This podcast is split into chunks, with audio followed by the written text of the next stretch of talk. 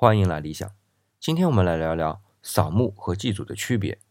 啊，为什么会说这么个话题啊？感觉不太吉利。其实呢，是前两天冬至让我想起这档子事儿的。所以今天呢，就算是冬至的一个特别节目。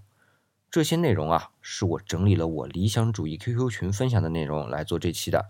大家如果感兴趣呢，也可以加入我的 QQ 群。QQ 群号呢，我就放在节目的标题里了。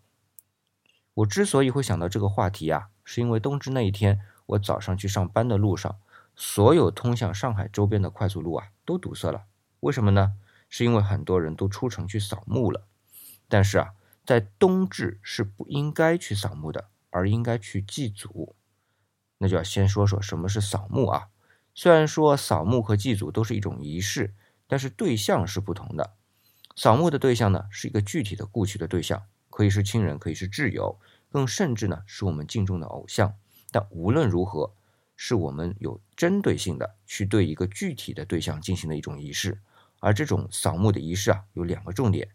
这两个重点啊，都在仪式的名字中已经体现了。一个是扫，就是清扫，是个动作；第二个呢是对象，是墓，是墓葬的一个所在地。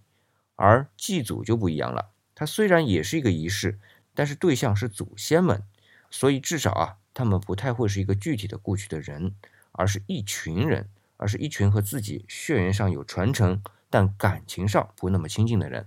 呃，为什么说感情上不那么亲近啊？你想啊。和我们最亲近的是父母，对吧？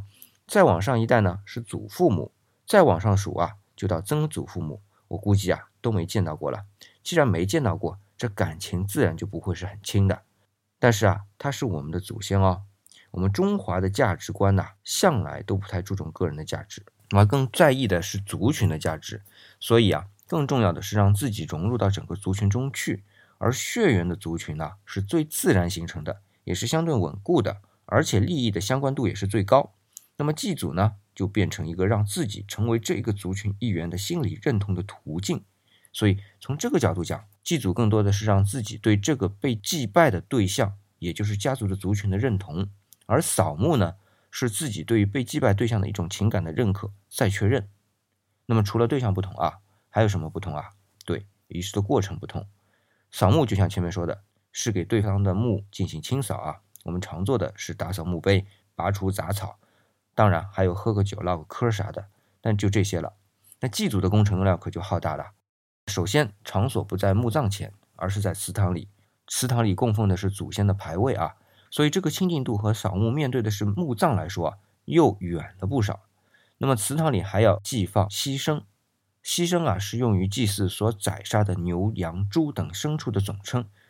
这中间啊还有分等级。有太牢、有少牢等等，这个就不多扯了啊。以后有机会可以跟大家专门聊聊这各种牺牲。除了宰杀牲畜，还有各种文告，告是告诉的告啊，基本就是我们今天理解的祭文。只是这个祭文呢，不是对于某一个人的歌功颂德，而是对于这个族群的歌功颂德。这个工作量非常高了，因为啊，它是时常有更新的，因为族群的人多呀。这么大的工程量，自然是不能影响耕种。你想啊。我们的农活是很忙的，在清明正好算是农忙的季节，扫墓还是可以的，耽误个一两天。但是祭祖就太耽误事儿了。而我们祭祖的日子啊，有中原的七月十五，祭祖节的十月初一和冬至。哎，我们仔细想想啊，都是农闲的时候。中元节刚好是插好秧、分好秧，接下来就等谷雨的雨水了，正好有一段时间。然后到十月初一呢？